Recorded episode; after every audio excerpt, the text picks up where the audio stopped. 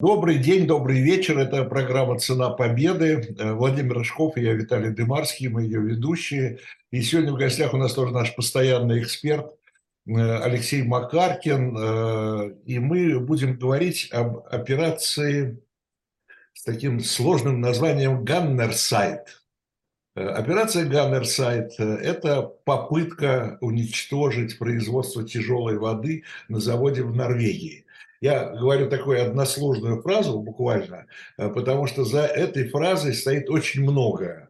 И э, история, э, и сама эта операция, и ее значение. Вот об этом, обо всем мы сегодня и поговорим с Алексеем Махаркиным.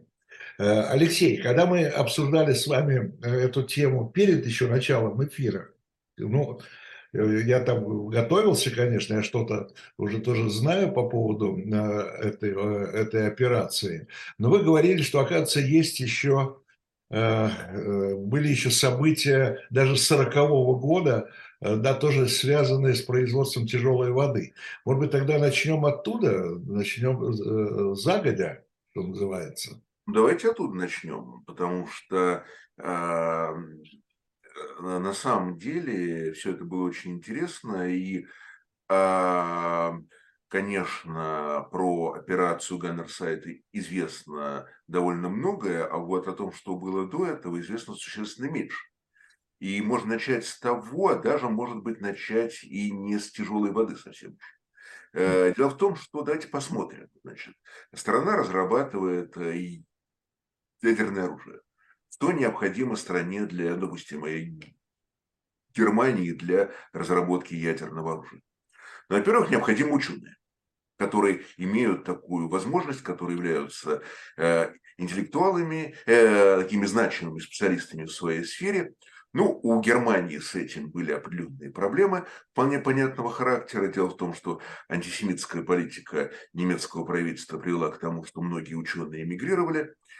А Адольф Гитлер вначале не придавал этому большого значения. Он исходил из того, что в Германии имеются многочисленные арийские ученые, в том числе лауреаты Нобелевской премии, которые, кстати сказать, многие из них, ну, некоторые из них довольно скептично относились к э, теории относительности Эйнштейна. Сам Адольф Гитлер в этом ничего не понимал. И, в общем, исходил из того, что как-нибудь справимся с научно-техническими задачами и э, усилиями ариф. В результате часть ученых они просто потеряли.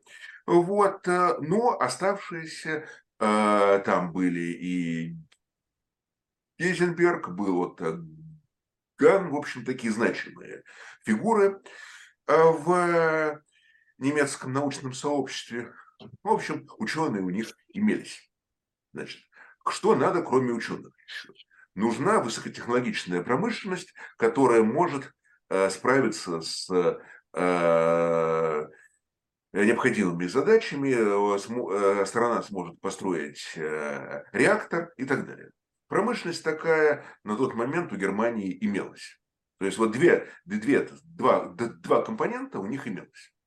Третий компонент, который нужен, это э, необходима урановая руда, соответственно, нужен уран. А с ураном там у Германии было плохо, собственно, на территории Германии.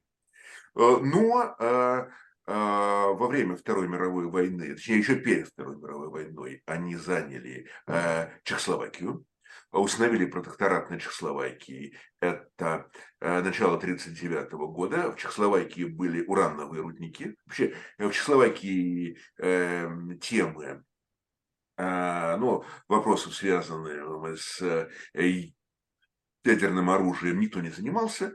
И урановые рудники из этого, из урана там делали огнеупорные краски для керамических изделий.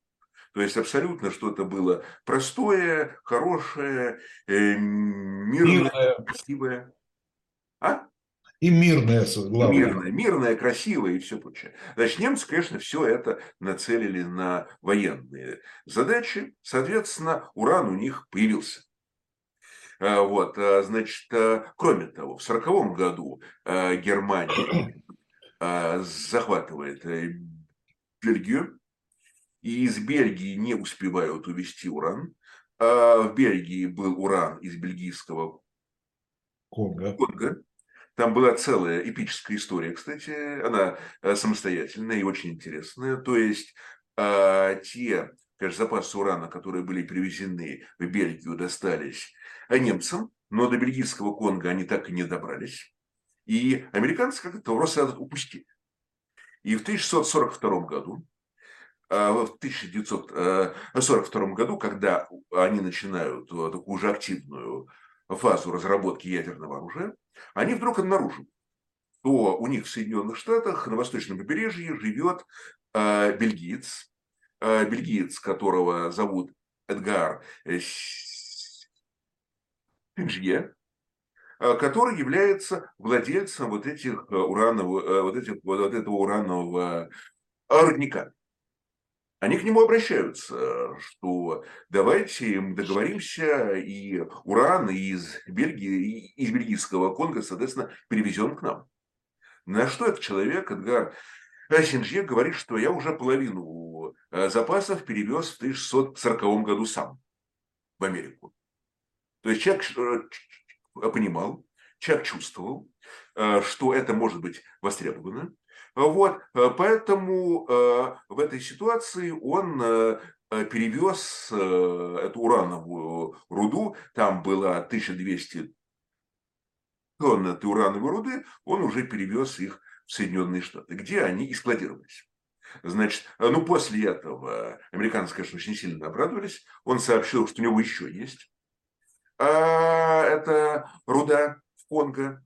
Ну и тогда, соответственно, а, после этого а, еще была э, дополнительная э, перевозка в 1942 году, а, и перевезли тоже значительное количество урановой руды еще. То есть, таким образом, у, у американцев была урановая руда э, из бельгийского Конго таким образом привезенная, но и у Германии тоже была урановая руда, чехословацкая и бельгийская.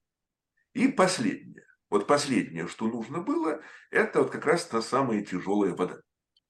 Значит, а, ну, я опять-таки говорю, я никаким образом не специалист в области ядерной физики, тяжелой воды и всего прочего, но если говорить, так сказать, абсолютно не для специалистов, то э, она выступает в качестве замедлителя э, нейтронов. То есть это э, тяжелая вода да, это так называемый, это а, по-научному оксид дитерия. А, вот, э, а, получается он через, по посредством разложения пресной воды электрическим током на водород и кислород, а, соответственно, тяжелая вода, вот этот вот оксид э, дитерия, он не поддается этому разложению, таким образом выделяется, остается в, в, в жидком виде. Э, вот, э, значит, э, в результате вот всех этих манипуляций получается вот такая, такая тяжелая вода. Значит, для чего она служит? Значит, в ядерных реакторах нейтроны движутся с огромной скоростью. Соответственно, требуется их замедление для эффективного протекания реакции. И тяжелая вода является как раз таким замедлителем. Вот, э, значит, еще один момент. А, производство тяжелой воды штука довольно трудоемкая. А технологию изобрели два норвежских ученых в середине 30-х годов только, то есть незадолго до войны. А, что э, норвежские ученые в этой истории играла ключевую роль, что именно они. Вот. И, э, соответственно, для того, чтобы получить один литр тяжелой воды, требуется подвергнуть вот этому, э, этой процедуре, электролизу 6 э, тысяч 700 литров обычной воды. То есть это довольно трудоемкая и не очень быстрая процедура. А, значит, а, соответственно, два норвежских ученых в 1933 году, Тронстад и Брун, придумывают эту технологию. И а, у норвежцев а, коммерциализация идет стремительно. уже в 1934 году норвежская фирма Норской Гидро строит завод. И это был на момент, на момент начала Второй мировой войны единственный завод, который производил вот эту тяжелую воду. Э, вот, э, значит, э, э соответственно, э, это э, находил этот завод э, находился в э, таком норвежском месте, которое называют в районе города Рюкан. Там поселок Фемарк. Это примерно 180 километров к западу от столицы Норвегии. Вот там рядом была и остается крупная электростанция, принадлежавшая тоже этой фирме. Ну и, соответственно, рядом с этой электростанцией открыли, открыли соответственно, этот завод. И вот этот завод работает. А, и а, когда начинается война в 1939 году, к собственникам этого завода обращаются с предложением продать запасы, уже имеющиеся запасы тяжелой воды из Германии и из Франции. Норвегия на тот момент не участвует в войне, 1939 год нейтральная страна, поэтому, соответственно, она имеет право поставлять или в одну страну, или в другую. Вот, и с этого начинается как раз вот вся эта замечательная история. Извините, Алексей, а здесь такой вопрос у меня возникает, хотя он касается Франции, но я никогда не слышал, что французы э, там в 30-х, конце 30-х годов, 40-х, что они занимались разработкой ядерного оружия. Занимались. Занимались, да? Нет, нет, но дайте так скажем, разработка ядерного оружия они не занимались, конечно. Но давайте скажем... Зачем, зачем им тяжелая вода? Я вот в этом смысле. А, ну, во-первых, для, э, ну, по, по двум основаниям. Значит, и они вполне здесь очевидны. Ну, во-первых, во Франции была одна из крупнейших в мире школ по ядерным исследованиям. Э, если мы вспомним историю Пьера Кюри, э, Марии Складовской, Кюри, да. Кюри его супруги, Пикереля, это все французские ученые. Соответственно, их традицию продолжал такой известный французский ученый, кстати, и такой Э, политический деятель левых взглядов, как э, Леон Кюри, вот, который как раз занимался там этими исследованиями вплотную. Поэтому, э, когда встал вопрос о том, что надо как-то приводить все это на оборонные рельсы, то во Франции тоже задумались над вопросом, а не сделает ли им свое ядерное оружие. Это был 39-й год, конец 39 -го года. И поэтому Франции, конечно, здесь нужна была тоже э, тяжелая вода. Ну и э, второй момент. Э, также вполне очевидный, что перехватить эту тяжелую воду у Германии. Соответственно, чтобы получить самим, и чтобы не получил не просто конкурента, а уже и военный противник. Вот таким образом э, но другое дело, что во Франции эти исследования не получили развития по известным обстоятельствам.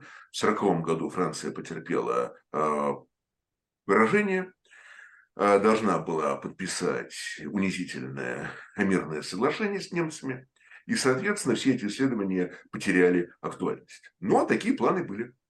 Поэтому вот такой тоже... Ну, а да, тяжелую воду, а тяжелую воду, извини, французскую тяжелую воду удалось вывести по, в Лондон, по-моему. Да, ну вот с, с этой тяжелой водой, но она была, конечно, условно французская, потому что она изначально ну, да, норвежская. норвежская тоже. Из Норвегии ее тоже очень интересно увозили. Значит, потому что когда французские э, представители приехали в Норвегию в начале 40-го года, то норвежцы сказали, что они уже отказали и Германии они все понимали, они тоже были антифашисты. Э, здесь, хотя Германия предлагала очень выгодные коммерческие условия, но они, э, вот норвежская эта компания, Норская Гидро, решила передать тяжелую воду Франции. А, но в Германии знали. А, об этих планах, там, ну, что-то а, скрыть здесь было довольно сложно, поэтому было ясно, что немецкие спецслужбы предпримут все усилия, чтобы эту тяжелую воду перехватить.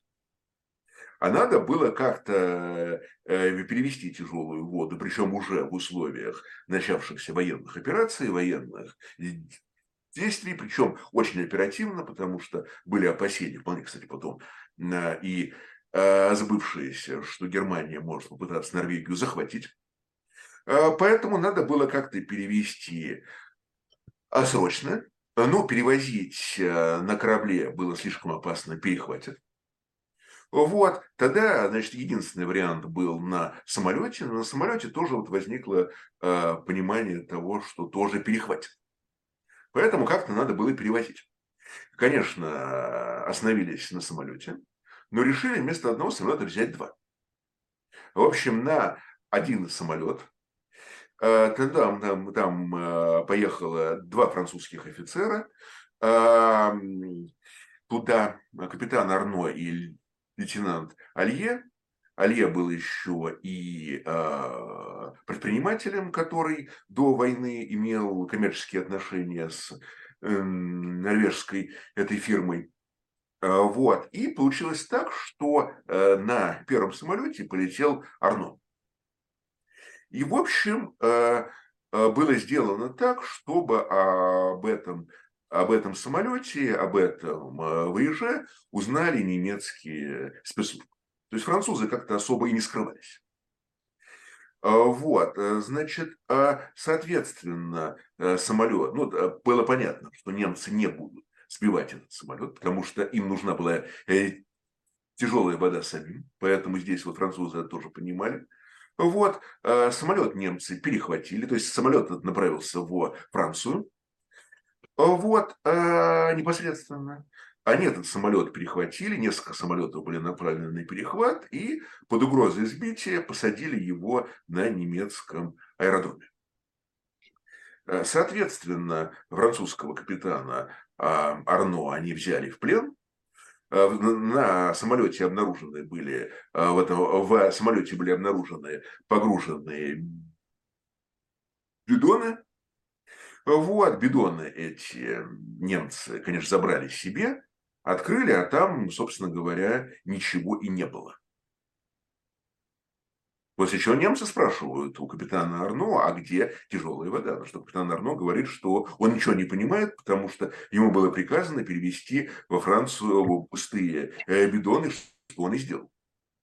Ну, э, немцы тут начинают понимать, что их обманули. На самом деле их действительно обманули, потому что второй самолет полетел не во Францию, вот раз э, с Алье, который был. Вот, он полетел не во Францию, он полетел в Голландию. А, Причем перед этим еще Алье взял билеты на обычный а, гражданский пассажирский авиарейс, ну, как бы демонстрируя, что он улетает, э, потому что его миссия закончена, и на самом деле тяжелую воду уже увез Арно на своем самолете. А на самом деле а, он погрузил уже реальную тяжелую воду на другой самолет, и в обстановке повышенной секретности этот самолет полетел в Голландию. И э, в тот момент, когда э, немцы уже выяснили, что их обманули, то тяжелая вода была уже на голландской территории. А Голландия тогда была нейтральной также, э, так что немцы обращали меньше внимания на голландский маршрут. Из Голландии тяжелую воду перевезли уже на корабле в Англию, а из Англии, соответственно, во Францию. И во Франции французские ученые стали заниматься вплотную уже исследованиями вот этой, э, уже связанными с э, ядерными э, разработками. Вот такая была история, как тяжелая вода перебралась, так сказать, ну, ее э, перевезли вот из Норвегии во Францию. И почему немцы, соответственно, не получили достаточных запасов тяжелой воды, когда э, в апреле 40 -го года, буквально там через два э, э, месяца после этой операции французских спецслужб, они э, захватили Норвегию, но они не получили тяжелую воду. Им пришлось э, собственно, проводить весь этот процесс, как говорится, заново. Вот. Но действительно, потом, когда немцы уже оккупируют Францию, конечно, они охотятся за французскими разработками, они, они охотятся за французскими учеными, они, они охотятся за французскими секретами. И здесь вот этот вот французский физик э, Жильо Кюри, он, э, конечно, э, исходит из того, что тяжелую воду надо спасать. Французские чиновники также исходят из того, что ее надо спасать. Вот, и э, ее эвакуируют, ее эвакуируют в Бордо э, с группой э, ученых. Причем там тоже была достаточно интересная история, что э, там было э, 185 килограмм этой тяжелой воды к тому времени, которую вот в Норвегии успели сделать за эти годы.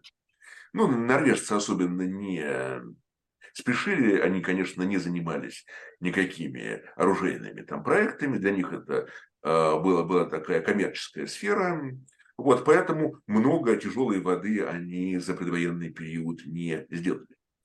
Вот. Э, и вот эти 185 килограмм везут э, в Бордо, везут французские ученые, Э, вот, причем э, там тоже была такая ситуация, что э, Лё Кюри, он не хотел уезжать. Mm-hmm. Вот, он француз, значит, он не хотел уезжать из своей страны, он хотел продолжать там работать, вот, и поэтому этот груз а, Фран... А, в Англию сопровождали два других ученых своими семьями, а, оба с очень интересными биографиями. Фамилия одного из них была Коварский. Вот, он был выходцем из России, родился в Санкт-Петербурге. Вот, то есть вот такая вот у него была изначальная биография. А после большевистской революции его семья эмигрировала. Вот, жила его семья в больше. Э, соответственно, он получил образование во Франции, вот, и э, натурализировался, натурализировался во Франции, но, в общем, с Францией его не очень много э, чего связывало. И второй ученый, это был Франц Хенрих фон Кальбан, то есть совершенно не французское имя и фамилия, а, вот, он э, был австрийским евреем.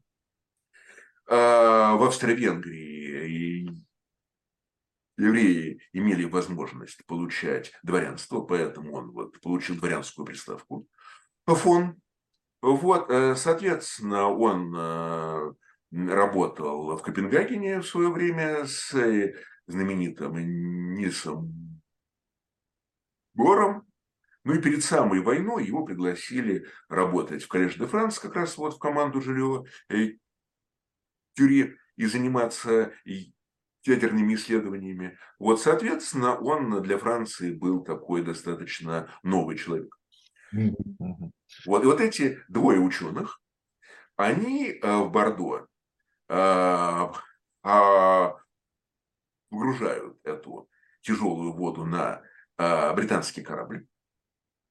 Причем там была тоже эпическая история, связанная с этой перевозкой, потому что там, понятно, отступление, смута, хаос. Причем а, была э, непонятна позиция до французских властей уже. То есть, э, когда надо было эвакуировать из э, Парижа в Бордо, здесь, конечно, все были за. А вот насчет Англии уже стали возникать сомнения. Стоит ли в Англию увозить, а может себе оставим, а может э, э, какие у нас там с Англией будут завтра отношения, непонятно, а с Германией непонятно, какие будут, может стоит как-то придержать. Так что на, на французские власти здесь уже рассчитывать было довольно проблематично. Их позиция была уже куда более сложной, колеблющейся и так далее. И тогда эти ученые, они э, наталкиваются в Бордо на совершенно экзотического персонажа. Этот экзотический персонаж – это был французский офицер, которого звали Чарльз Генри Джордж Ховард, 20-й граф Хаффолк, то есть представитель такой очень старой аристократической семьи. Вот такой авантюрист, в общем-то, который в молодости, в молодости он служил на торговом флоте, потом был гвардейцем, из-за слишком экзотичного введения его из гвардии как бы просили. Вот, потом он вдруг поступил в университет, где, где изучал э, химию. Вот, стал э, специалистом в области взрывчатки. Вот, и его направили э, во Францию в 1940 году, Бордо, а, для того, э, с тем, чтобы эвакуировать э, из Франции в Англию французских ученых и их имущество. Вот. И вот, соответственно, он этими учеными как раз там занимался. Причем там были разные ученые, не только занимающиеся э, ядерными исследованиями.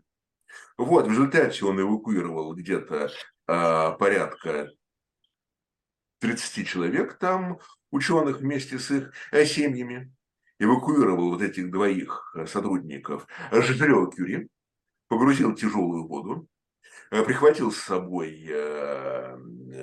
директора Антверпенской алмазной биржи с бриллиантами, который тот эвакуировал во Францию, в Англию. Плюс еще нашел там какое-то Э, оборонное оборудование ценное, какие-то останки, которые французы увозили и так и не довезли, погрузило их. Все это было погружено на угольщик, э, то есть на корабль, который в мирное время перевозил уголь. И они четыре дня двигались до Британии а, под постоянной угрозой, что их могут там уничтожить, все могут корабль этот а, утопить.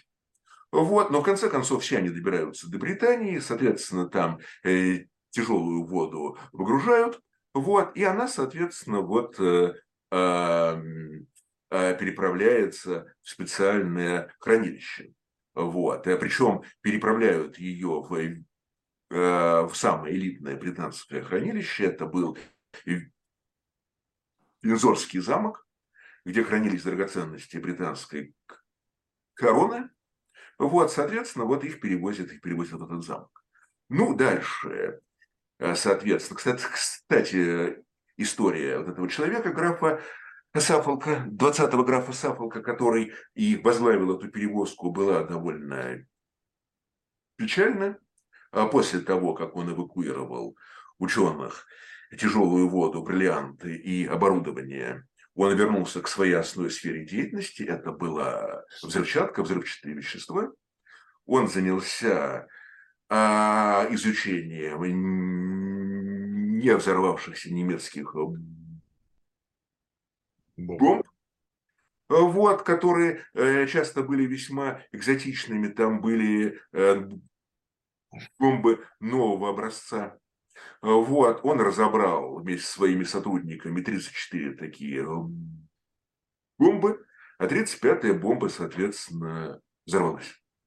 Вот такая у него была вот история печальная. Вот, э, но э, в любом случае тяжелую воду смогли из Норвегии эвакуировать таким вот экзотичным путем. Норвегия, Голландия, Англия, Франция и снова Англия. А, вот, потом ее перевезли в Америку, соответственно, где были э, исследования. Вот, э, уже такое, такие вполне практические исследования. Вот. И дальше встал вопрос о том, вот, э, что дальше с, этой, с этим заводом. Э, который а, Алексей, такой вопрос. Этот завод норвежский, это единственный завод, который производит тяжелую на воду? Момент, да, на период 40-го года, да. да. Единственный в мире, можно сказать. Да? Единственный в мире завод. Просто, опять-таки, эту технологию придумали за несколько Конечно. годов до войны норвежские ученые.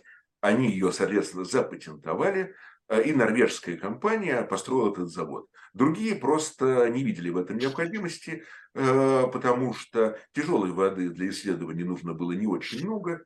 Опять-таки, завод разрабатывал, и завод произвел ее не так много, как, как вот мы с вами говорили, там 185 килограмм. Вот, не такое большое количество. Вот, никто не думал, что придется разрабатывать ядерное оружие, никто не думал, что будет война так далее. Поэтому другие страны такие заводы просто не строили. Плюс технология была у норвежцев. То есть, э, и когда после того, как немцы уже вошли в Норвегию, да. Э, завод продолжал работать. Да, да, ну они... Продолжал работать, и, и э, немцы тогда уже брали себе эту производимую тяжелую воду. Ну, конечно. Если у них были вполне конкретные задачи создания ядерного оружия, и у них было все, кроме тяжелой воды. Потому что, как мы же говорили, ученые были, промышленность была, урана они захватили, завоевали, осталась вот тяжелая вода. Ну, я бы добавил к этому все-таки, а, чтобы у нас, у наших зрителей не сложилось впечатление, что немцы были близки к созданию бомбы. На самом деле они были страшно далеки от создания бомбы, потому что, во-первых, как Алексей правильно сказал, э, уехали все лучшие физики и математики. И эти физики и математики во главе с Эйнштейном оказались в Америке и помогали реализовывать Манхэттенский проект. Поэтому, поэтому американцы первые и произвели испытания летом 1945 года. А второй фактор, Алексей, который вы не упомянули, а мне кажется, он важный, это деньги. Деньги. Потому что, как мы знаем из американской истории, знаем из собственной советской истории, из советского ядерного проекта, фактически э, э, все ресурсы Советского Союза были брошены на то, чтобы сделать бомбу. Э, этим занимался и Сахаров, и Курчатов, и еще много кто. И Ландау. И в этом смысле у Гитлера не было таких ресурсов. Ему же надо было выбирать или делать самолеты и танки для текущих нужд фронта, или бросать э, деньги, которых у него практически не было, на атомную бомбу. Поэтому понятно, что-то они там пытались в Норвегии, э, на Рюгене, но когда у тебя нет ученых и когда у тебя нет денег, ты неизбежно проиграешь гонку тем же американцам, э, тем же англичанам и тем же, тем же физикам и Сталину в Москве. Поэтому да, они старались и пытались эту воду использовать тяжелую, но мы просто с Виталием делали, помнишь, Виталий, цикл программ про экономику финансы Рейха. С деньгами, с деньгами-то у них было швах, на самом деле. И чем, чем дальше, тем хуже. Это просто мой комментарий, Алексей. Ну, рассказывайте дальше, чего они с этой водой собирались делать. Ну, сейчас мы, а если можно, я все-таки два слова хочу сказать по поводу комментария Рыжкова. Я не согласен с Рыжковым, что немцы были очень далеки от создания. Да, у них были трудности, трудности кадровые, понятно, да, что Хотя я, вот Алексей же говорил, да, что не такие уж большие проблемы у них были кадровые. У них были великолепные ученые оставались, чисто немецкие, чисто арийские, да, которые вполне справлялись с теми задачами, которые стояли э, перед, перед учеными в плане разработки атомного оружия. Э, и по, по многим свидетельствам Понятно, что разные комментарии, разные наблюдатели за всем этим э, за всем этим процессом, но по многим свидетельствам э, как раз вот именно э, вот эта операция, о которой мы сегодня будем еще говорить, Ганнергайд, да, э, вот этот вот разгром э, вот этого завода по производству тяжелой воды, вот эта операция э, сыграла, может быть, решающую роль в том, что немцы не получили в конечном итоге в свои руки оружие ядерное. Ну, не знаю, так это или нет, согласен, согласен ли с этим Алексей? Ну, я думаю, что это был один из факторов. А, конечно, были и другие факторы. Действительно, перед Адольфом Гитлером стоял определенный выбор. Либо он вкладывает э, деньги в тигры, пантеры, королевские тигры, э, вот эти ракеты Фау-2, то есть, э, и э, либо он вот вкладывает в э, ядерное оружие. А, Значит, и Гитлер сделал ставку на те технологии, которые можно было реализовать быстрее. То есть для него здесь была задача, э, чтобы э, те или иные виды вооружения оказались на фронте уже в самое ближайшее время, уже в самые ближайшие э, месяцы или как минимум там, ну, может быть, там год-полтора, вот, не больше. И, соответственно, он поэтому сделал на это ключевую ставку. И э, ядерные исследования в связи с этим замедлились. Ученые, конечно, там имелись, но э, проблема-то была еще в чем? Что э, для таких исследований нужны мозговые штурмы. А мозговые штурмы – это привлечение большого количества разных специалистов разномыслящих, мыслящих часто как-то экзотично, как-то неправильно, ведь, ведь э, в рамках технологии мозгового штурма эм, э, вначале набрасываются любые идеи, ни одна идея сразу не отвергается, даже сумасшедшая даже не перспективная. А дальше уже начинается подробное рассмотрение этих идей. И вдруг иногда выясняется, что какая-нибудь сумасшедшая идея, она может иметь шанс на реализацию. И к ней уже, основ... Э, к ней уже относятся более внимательно. Вот в Германии а, было э, не такое большое количество ученых а, вот, именно в этой сфере, в сфере атомных технологий, чтобы вот так вот проводить такие вот массированные мозговые штурмы. Там были знаменитые лауреаты Нобелевской премии, доблестные члены нацистской партии, такие как Ленард и Штарк, но их было невозможно допускать к этим исследованиям, потому что они совершенно остались в XIX веке по своим воззрениям. Несмотря на партийные билеты, несмотря на полную лояльность, там, антисемитизм и так далее, они просто были абсолютно непригодны уже к э, технологиям, уже к исследованиям, к физике 20 века. А ученых, которые мыслили уже в рамках физики 20 века, там было не так много. Там были вот такие знаменитые имена, действительно, вот э, Гейзенберг, вот э, Ган, вот, но их не хватало. Поэтому, ну вот, э, если мы говорим, то э, все же, конечно, не только, и далеко не только вот эта операция по э, э, диверсии там, в отношении завода тяжелой воды, а там было, эта, эта операция состояла из нескольких компонентов, на самом деле большая, и вот та операция, о которой вы сказали, а, такая успешная операция Ганнерсайт, это был один из элементов такой большой стратегии в отношении этого завода которая была реализована британской разведкой. Вот. Э, но это был один из э, элементов, э, не более того, наверное. То есть я бы не преувеличивал бы роли именно этой операции. Но а что еще можно здесь сказать? То есть давайте поставим себе на место уже англичан. Они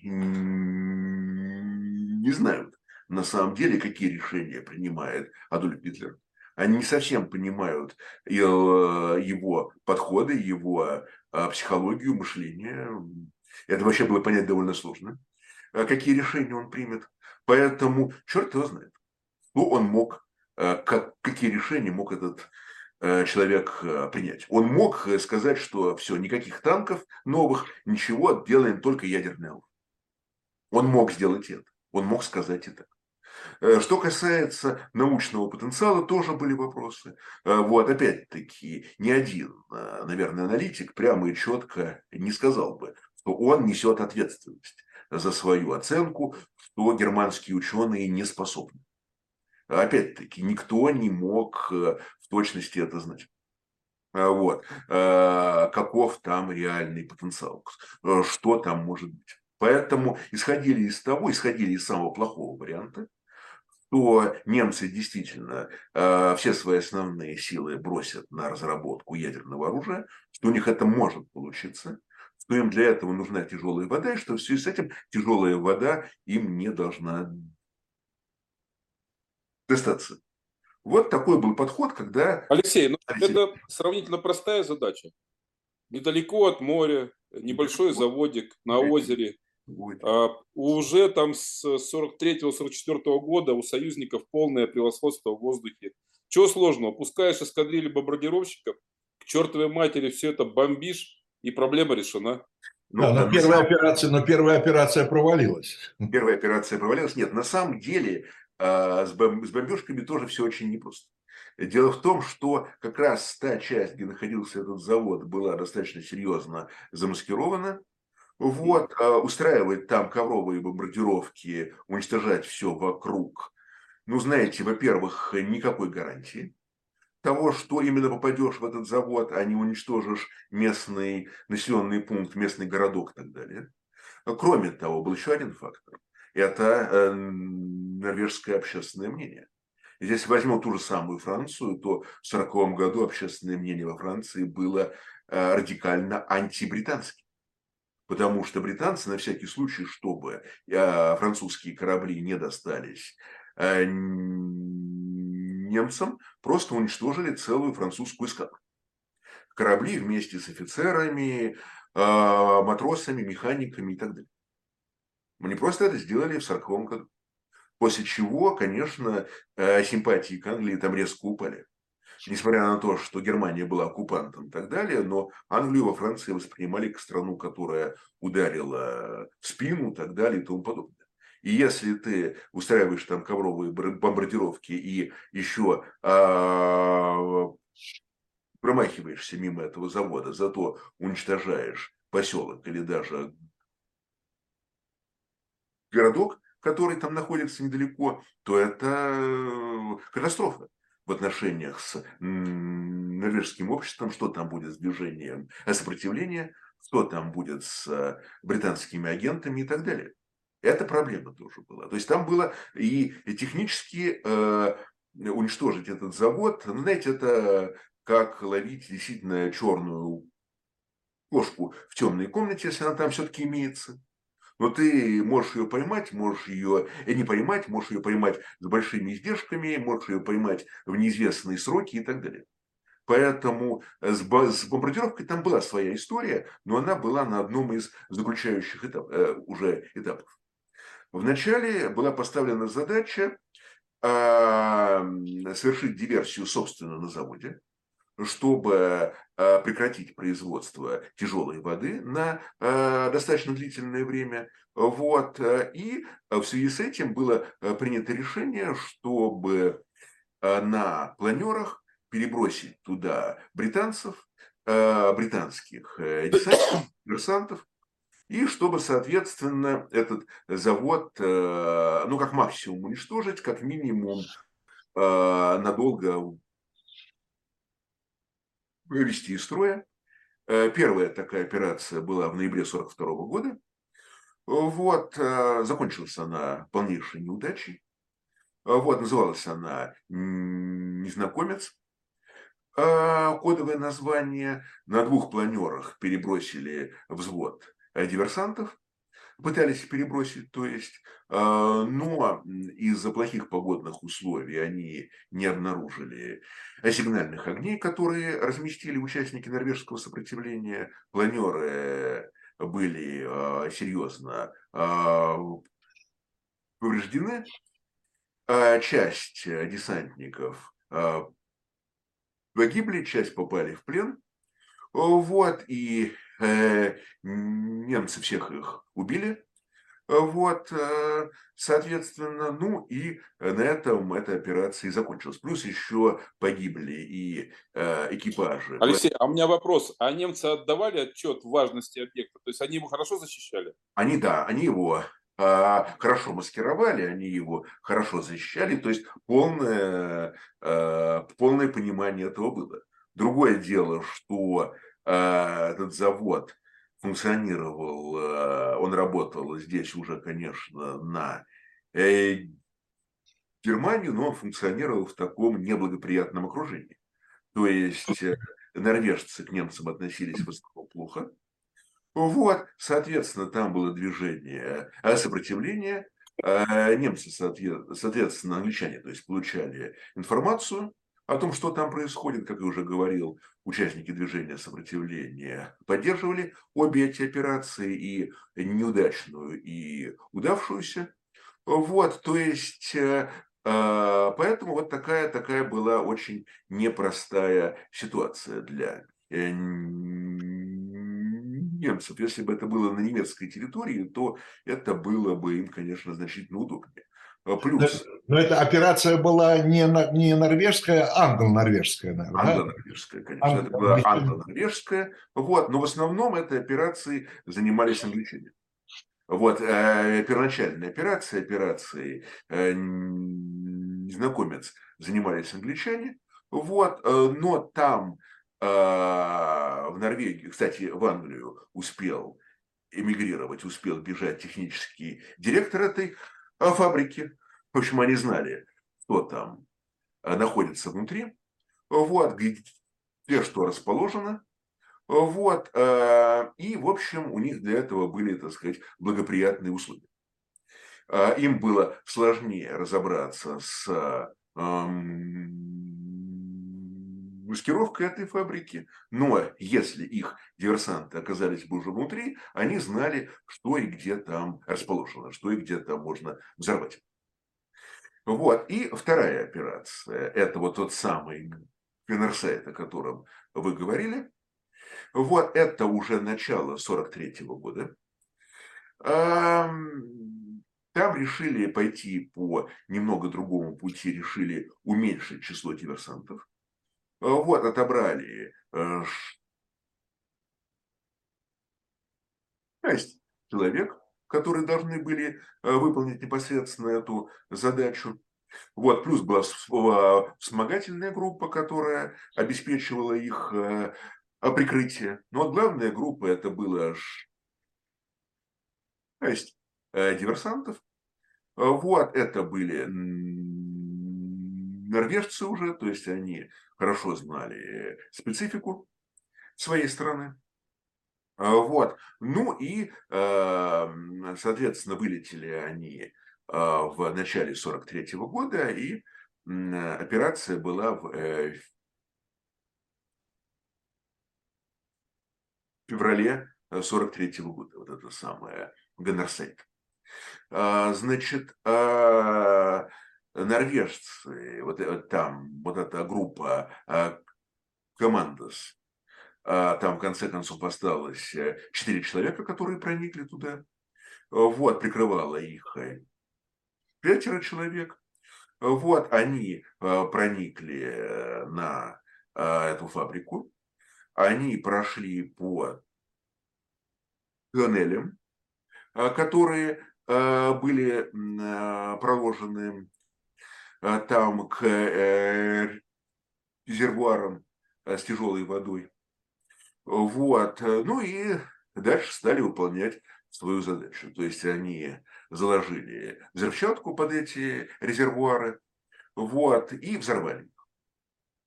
Вот. Причем дальше произошла совершенно феерическая история.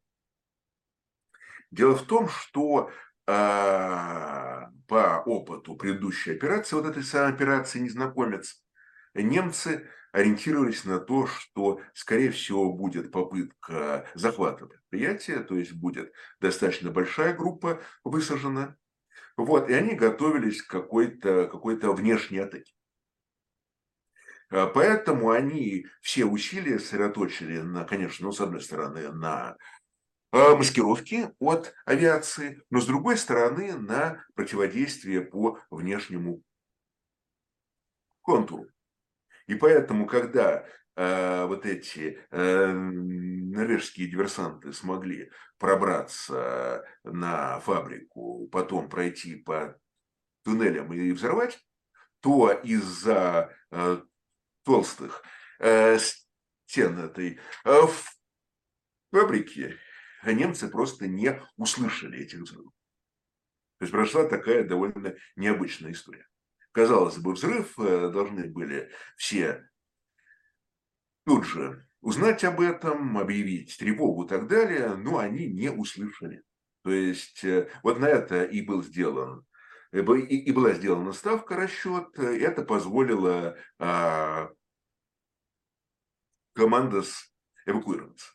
Когда немцы на следующий день проводили обход и увидели, что произошло, что эти резервуары взорваны, то командос были уже далеко. Вот такая вот история. И да, это потрясающая история. А вот то, что они все это повзрывали, это все э, конец пришел фабрики, да? То есть Да это нет. уже восстановлению не подлежало. Нет, это подлежало восстановлению. Э, Вот, э, значит, э, что, так сказать, но опять-таки, если взрывать всю фабрику, тогда столкнуться с этими, с этой охраной и, возможно, новая неудача. Поэтому была взорвана не вся фабрика, там, соответственно, а- основная ее часть, она сохранилась, просто э, уничтожили вот эту, э, эти запасы тяжелой воды, и пришлось начинать все сначала. То есть, по сути, надо было восстанавливать эти э, резервуары и дальше заново производить эту э, тяжелую воду. То есть э, это не уничтожило фабрику, это не полностью сорвало этот процесс, но это очень серьезно замедлило работу. С учетом того, что это крайне трудоемкая работа, то вот это как бы внесло такой свой немалый вклад а, в то, что и ядерные исследования оказались, так сказать, еще более замедленными. Вот. а Дальше, соответственно, немцы там все перекрыли, все ходы перекрыли, э, все возможности что-либо взорвать перекрыли. Вот. Ну и дальше э, снова стали производить там тяжелую воду. Значит, что, что, что надо было делать? То есть уже новых диверсантов не пошли. Тогда э, следующий этап, так сказать, этой стратегии в отношении этой фабрики был связан уже с бомбардировкой. Вот, но бомбардировали не саму фабрику, которая была замаскирована, вот, а бомбардировали электростанцию. То есть был нанесен удар по электростанции, вот, которая была, и, так сказать, эксклюзивным источником электричества для фабрики. Электростанцию эту уничтожили в результате рейда тяжелых бомбардировщиков. Соответственно, завод встал. То есть вот э, э, была вот реализована такая задача. Дальше, соответственно, э, уже начало 1944 года. Немцы понимают, что у них уже никакого времени для того, чтобы восстанавливать эту электростанцию, и близко нет.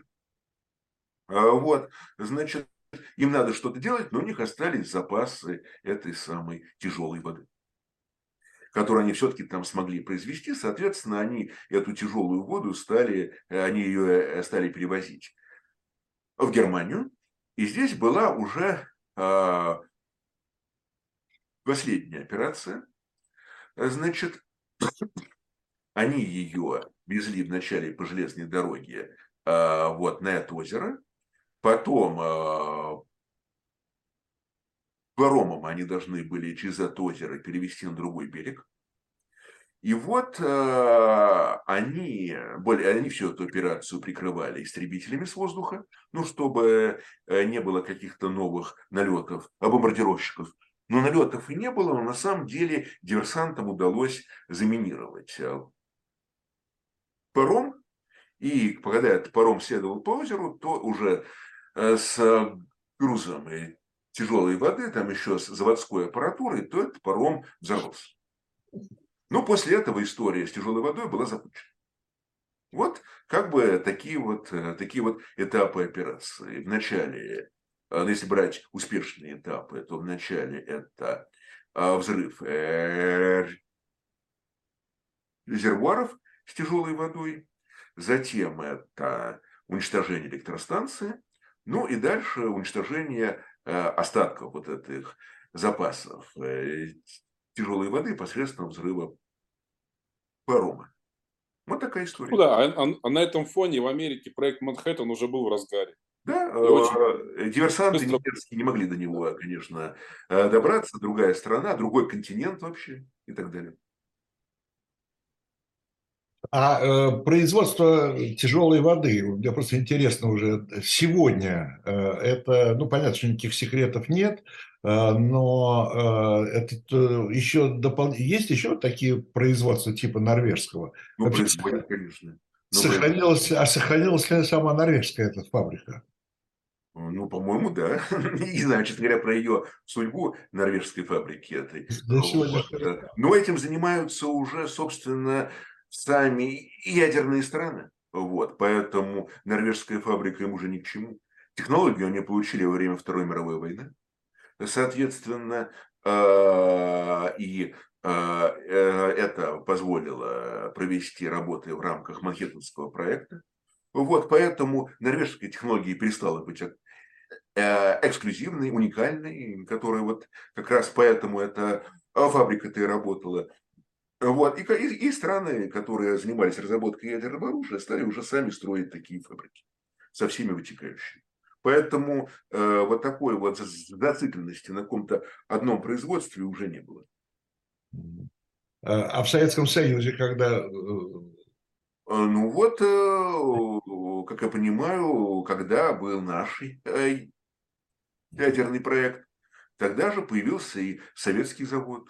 Вот. С 43 -го года, Виталий, у нас пошла Ага. программа с 43 -го года. Это И понятно. 49 да, и в 49 году первое испытание атомной бомбы. То есть у нас это заняло 6 лет, но мы рассказывали с тобой, что мы имели полную информацию о, о Манхэттенском проекте, включая даже чертежи. Так что удалось очень быстро. И первая советская бомба копировала американскую. Ну, Очень а быстро. Кстати говоря, если уж говорить о роли немцев, э, то немецких ученых мы тоже использовали. Да? Да, а, привозили, но, правда, как раз а, в основном все-таки занимавшихся а, другими сферами, вот, там довольно многих, там была целая такая охота за немецкими учеными и со стороны СССР, и со стороны США, и вот как США, конечно. А, конечно. вот как раз атомные ученые, они переместили, были перемещены в Соединенные Штаты. Вот. Но э, действительно э, СССР, э, на СССР работали ученые по идеологическим соображениям. Был и Клаус Оф, Укс э, и Бруно Пенте Корва, вот, которые работали в рамках Манхэттенского проекта и одновременно работали на СССР. Поэтому СССР действительно имел возможность вот, использовать и наработки, которые были в Америке. Вот. Но, кстати, интересно, что-то тут а, тоже есть довольно интересные такие моменты, что эм, Ну, так- такой, а? Да нет, я просто вспомнил, что э, как, э, Герц же, да, по-моему, э, был лауреатом Нобелевской премии, а потом стал лауреатом Сталинской премии. Да? Ну, было такое. Ну, Вот, э, что, я не помню, был ли он э, именно Нобелевским лауреатом, был. Вот, э, но э, они получали сталинские премии, эти ученые, они получали вполне комфортные условия, потом их вернули обратно, вот, и они у себя уже работали там. ГДР. Вот, так что вполне, для, вполне такие условия для них были. Вот, а так вот, о чем я хотел сказать, что есть такой немножко экзотичный тоже момент всей этой операции а, британо-норвежской, что одним из активных, э, одним из ключевых участников этой операции был а, Кнут Магне Хёглан, который был а, заброшен на парашюте еще в 1942 году, еще для проведения операции «Незнакомец». А вот потом а, он участвовал в Геннерсайде. Вот. И э, когда война закончилась, э, то он э, еще, еще, тогда еще время войны в Англии, он встретился с молодым таким исследователем, совершенно в другой сфере, Туром и Эрдалом, И когда война закончилась, то Хейердал организовал знаменитую экспедицию на плоту Контики. И э, этот человек, э. Йоглан, участвовал в этой экспедиции. На этом плоту был э, радистом этой экспедиции. И, в общем, такая, такая вот была в некотором роде э, вполне себе мирное продолжение этой истории. Тур, Тур Хейердал знаменитый, да. Да. Э, Спасибо большое. Спасибо Алексею Макаркину. Э, Очень, по-моему, интересная страница истории Второй мировой войны. Э, Ну что, будем искать другие интересные страницы. Программа «Цена победы» продолжает выходить. Через неделю новая история, новый гость, новый эксперт. И мы, Владимир Рыжков и я, Виталий Демарский, были сегодня ведущими. Еще раз спасибо Алексею Макаркину. Спасибо, пока.